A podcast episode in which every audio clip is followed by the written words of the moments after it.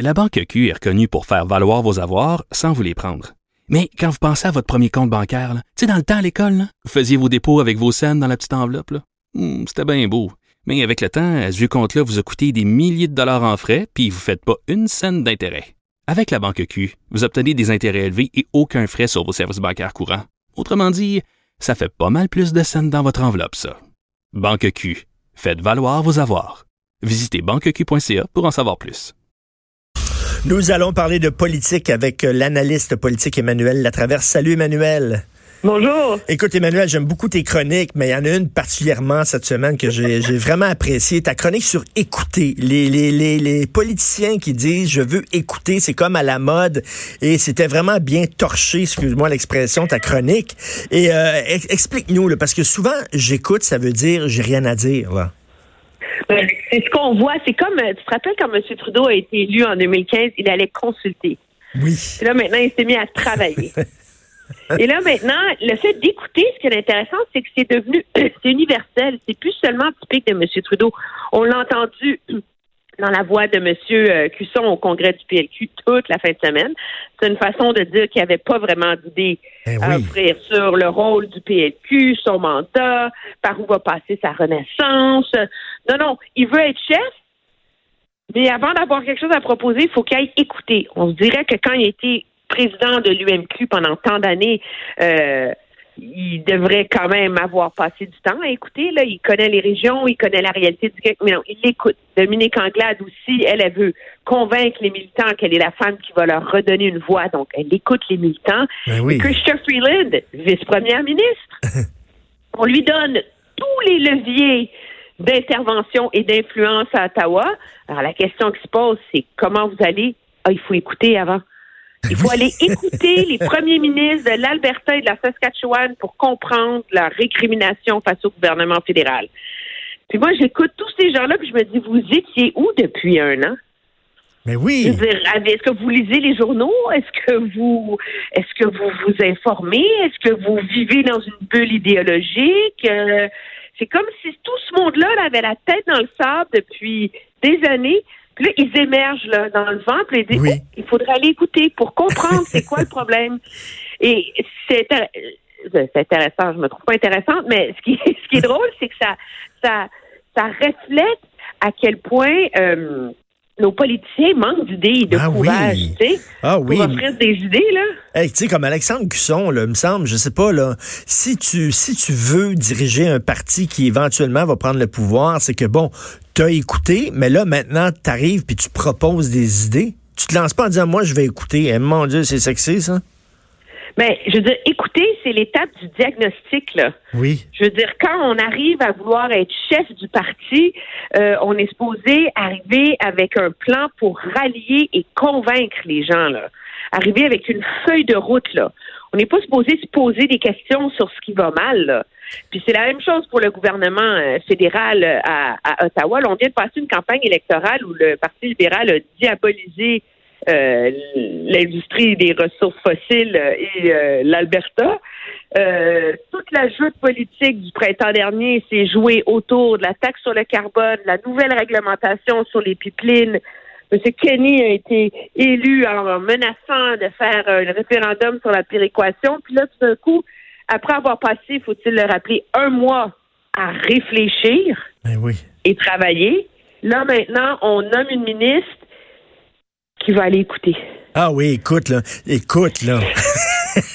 D'ailleurs, c'est le mot, c'est le mot à la mode. À chaque fois que tu interviews quelqu'un, il dit Écoutez, Madame euh, Latraverse, écoutez, Monsieur Martineau. En tout cas, écoutez est le mot à la mode. Mais l'envers de la médaille, par ailleurs, c'est si je, je regardais les résultats du sondage euh, léger qui est publié dans le journal, euh, et où on voit que tu sais, c'est vraiment pas la fin de la lune de miel du gouvernement de François Legault, mais il y Ben, a quand c'est- même des, des signes d'in- d'inquiétude. Et je disais, la raison pour laquelle lui, il va moins bien, par ailleurs, c'est que lui, il écoute pas, par exemple. c'est vrai. Il y a comme un, un sweet spot là, tu sais, à trouver entre écouter pour rien dire, puis pas écouter pour s'entêter. Mais lui, son 6 points qui est baissé, c'est-tu qu'il était, il est revenu comme au niveau normal? Il était, il était trop haut et finalement, il est revenu au niveau normal. Donc, il n'y a pas de quoi s'inquiéter pour la CAQ.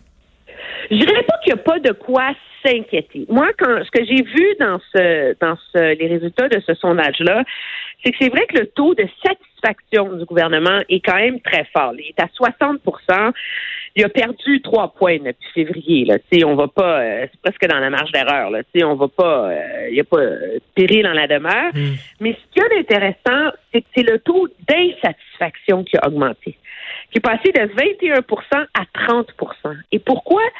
Parce que le nombre, la proportion de Québécois qui n'avaient pas vraiment d'opinion, tu sais, je l'aime la CAQ, je l'aime pas la CAQ, hmm. c'est ces gens-là qui se sont coalisés dans les insatisfaits. Et ça, euh, je pense qu'il est là le signal d'alarme pour euh, pour le gouvernement. Puis ça explique aussi en partie ce mauvais automne qu'a eu euh, la, la coalition Avenir Québec autour de certains dossiers. Là. les, les dossiers sur, sur, lesquels euh, les gens sont satisfaits, c'est l'aide aux familles, le développement économique, les finances publiques, la langue française, la loi 21. Ça, c'est des grands projets euh, qui ont été lancés euh, beaucoup, beaucoup là, dans la première partie de qui ont été en début d'année. Mais là où le bas blesse, c'est la, là, le, bas blesse, c'est la, réforme de l'immigration, puis le maternelle à 4 ans. Et l'entente sur la rémunération des médecins spécialistes. Vraiment, je pense que la confusion dans le discours de M. Legault est assez euh, est assez spectaculaire. Là. Alors, morale de l'histoire, c'est cet automne de l'entêtement là, qui, fait mal euh, au gouvernement.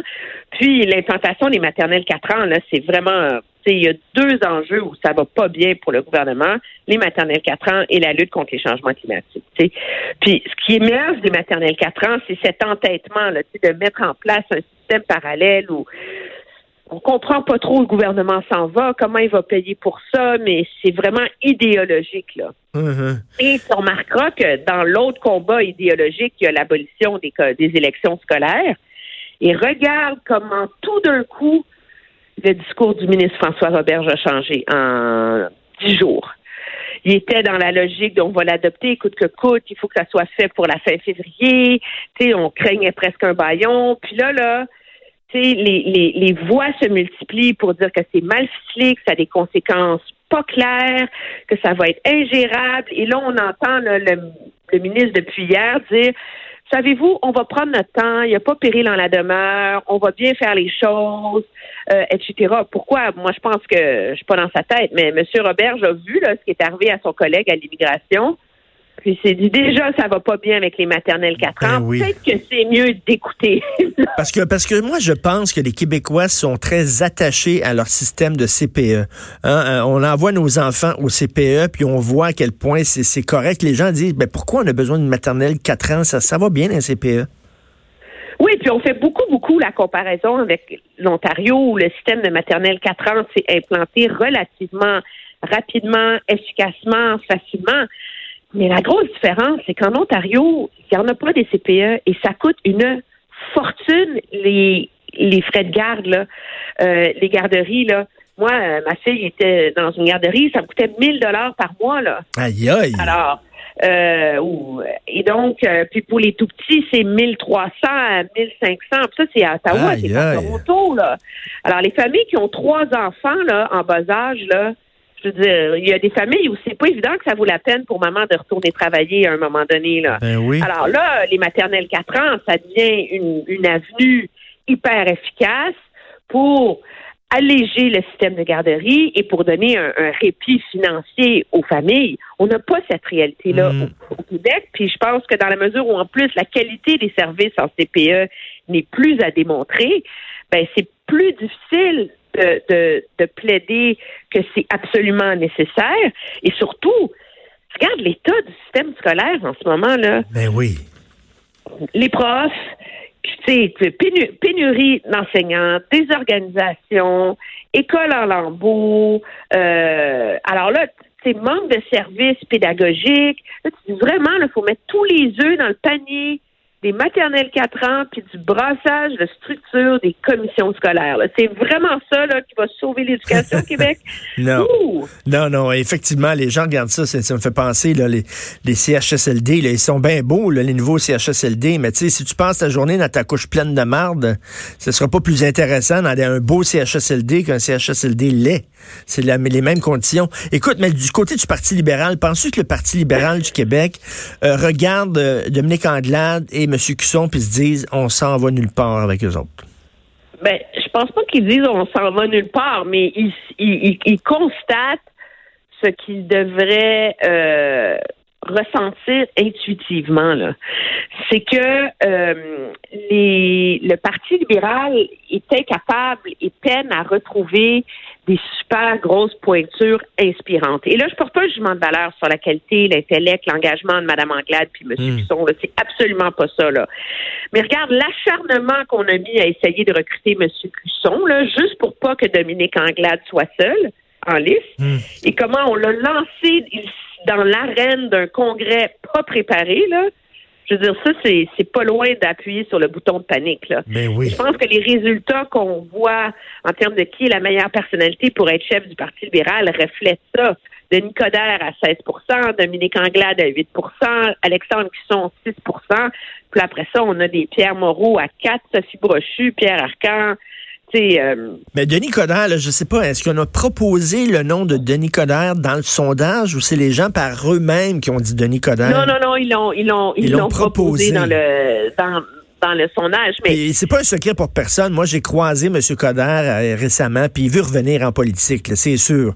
Est-ce que c'est au municipal, est-ce que c'est au provincial? Mais aujourd'hui, il doit danser le tango, là, regarde dans ça, les résultats. On s'entend que si le téléphone avait vraiment gravement sonné pour M. Coderre, il serait déjà là il serait déjà là. S'il y avait un mouvement pour Coder au PLQ, là, il serait déjà là. Le mouvement n'est pas là.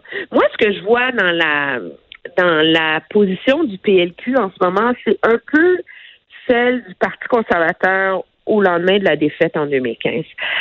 C'est un parti qui a gouverné longtemps, tu sais, qui a eu comme ses assises, tu sais, et là, il se fait donner un gros revers électoral et il est déstabilisé, euh, déconnecté. le Parti libéral est déconnecté de sa, base francophone, ce qui n'était pas le cas du Parti conservateur de M. Harper, qui a jamais, tu sais, qui a une base solide. Mais qu'est-ce qu'on voit? C'est un parti qui a besoin de se réinventer, d'aller ailleurs, etc. Et il se retrouve finalement avec l'équipe B comme candidat. Hum. Il y a pas, c'est comme si les grands leaders québécois, puis il y en a qui sont libéraux, décident de passer leur tour. C'est ça. Et puis pourtant, il monte. Hein, il monte de six points. C'est drôle, d'ailleurs, euh, la CAQ baisse de six points. Le Parti libéral monte de six points. C'est-tu vraiment directement les gens ont quitté la CAQ pour le Parti libéral? Euh, non, parce que le PQ aussi a monté. et ce qui est intéressant, c'est que le, transfert d'appui euh, est quand même assez clair. Là. Les, les électeurs les parmi les plus d'opposition, les plus satisfaits de la CAQ, ce sont les électeurs du PQ. Donc, je pense que les, les appuis de la, de la coalition Avenir Québec se sont, euh, se sont dispersés un peu euh, de part et d'autre. Euh, mais ce qu'on voit aussi, moi, je dirais, c'est qu'on dit beaucoup que M. Legault n'a pas d'opposition. les libéraux, le PQ ont pas ont pas de chef. Euh, il vogue bien, mais finalement, qu'est-ce qui ébranle la, les appuis de la CAC C'est le bon travail des partis d'opposition sur les enjeux comme les maternelles 4 ans, comme les commissions scolaires, comme l'immigration. Et finalement, là, pour les gens qui en doutent, là, une opposition disciplinée qui fait sa job, même si c'est pas spectaculaire, c'est pas inspirant, puis que ça donne pas nécessairement envie de te ruer et aller voter pour eux, mais ça porte fruit là. écoute, moi j'ai des sources sûres, je vais te le dire, là, ça a l'air que c'est très sérieux du côté du PQ que Guy Nantel non, mais c'est pas une joke, je te jure. J'ai des sources. Euh, écoute, un soir cette semaine, je passais mon temps dans SMS, puis des appels téléphoniques, puis des gens qui m'appelaient, puis tout ça, je te le dis, là, c'est sérieux, il songe vraiment, puis il va se lancer dans la course au leadership du PQ. Guy Nantel, qu'est-ce que tu penses de ça? Mais il va pour rire du PQ ou pas? Non, non, il, veut vraiment être chef du PQ. Il va sérieux. Il veut être chef du PQ. Écoute, tu sais, je veux dire, la. L'Ukraine a élu euh, Ben oui. un comédien. Euh, les États-Unis ont déjà eu euh, Ronald Reagan comme président. Je veux dire, tout est possible. là. Je pense qu'il faut, on jugera l'arbre à ses fruits. S'il arrive avec des idées euh, intéressantes, brillantes, euh, etc. Mais je peux te dire que la, la, la question a été posée à M. Birubé hier, hein, en point de presse. Oui. Et il est resté totalement perplexe. il savait pas s'il devait en rire, pas en rire. Euh, euh, je pense que de toute façon, un candidat sérieux qui arrive avec des idées euh, sérieuses, ça ne peut qu'aider parce que on parle là, des, des aspirants candidats euh, au Parti libéral. c'est pas beaucoup plus reluisant euh, du côté du PQ. Là. Ben non. C'est parmi les personnalités le- lequel ferait le meilleur chef du PQ? Et François Blanchette à 13% puis on s'entend que c'est seulement parce que les Québécois l'ont vu en action pendant une campagne électorale à tous les jours. Hey, Véronique Yvon, Véronique Yvon. seulement 10% Moi, je pensais que les gens l'auraient vu comme chef du PQ, Véronique Yvon, parce Ben, qu'elle je a pense bien... qu'à partir du moment où elle a dit qu'elle veut pas y aller Oui. aussi, ça, Effectivement. ça. Pierre-Carl Pellado, l'ancien chef, à 7% Pascal Bérubé à 6 Alexandre Cloutier à 6 Sylvain Gaudreau à 4 Fait que là, tu te dis, mon Dieu, tu sais, qui, je veux dire, euh, il y a, il y a personne qui il y a aucun chef qui est, qui est vraiment Ouais. inspirant. Puis, tu sais, Et- M. Gaudreau, il n'y a pas plus d'appui au sein des électeurs du PQ, là. Et écoute, du côté de Québec solidaire, là, malgré toutes les frasques de Catherine Dorion, puis il y a des gens qui disent oui, mais au moins elle fait parler du parti puis tout ça, ça marche pas, ça ne fonctionne pas. Ils ont baissé de 5% C'est pas une bonne nouvelle pour eux autres. là. Ben non, parce que de quoi on a on a parlé chez QS depuis euh, le début de l'automne, euh, c'est finalement c'est des c'est des c'est des frasques, c'est de la com, c'est des débats qui objectivement là sont hyper secondaires à la réalité des gens là. Est-ce que c'est féministe de vouloir porter un coton à thé au bureau ou pas Euh, sais, je veux dire sérieusement là, je veux dire c'est c'est intéressant intellectuellement d'avoir une réflexion là-dessus, mais je pense pas que c'est la priorité euh, des gens. Puis donc ça ça ça, ça obscurcit tout le reste du travail euh, du parti là. Ah et, non, euh, et pour ce parti qui pensait qu'il s'en allait dans Jean Talon, qui avait vraiment des chances de chauffer la CAQ, là, ben, je pense qu'il voit qu'il faut qu'on ramène un peu de sérieux dans la machine. Là. Tout à fait. C'est peut-être une mauvaise nouvelle pour Catherine Dorion parce qu'on va lui, on va la ramener euh, au pas un peu là. Merci beaucoup, Emmanuel. On continue bien sûr à te lire et à, t'écouter et à t'entendre à LCN. Merci. Ça me fait plaisir. au Salut, revoir. merci, Emmanuel Latraverse.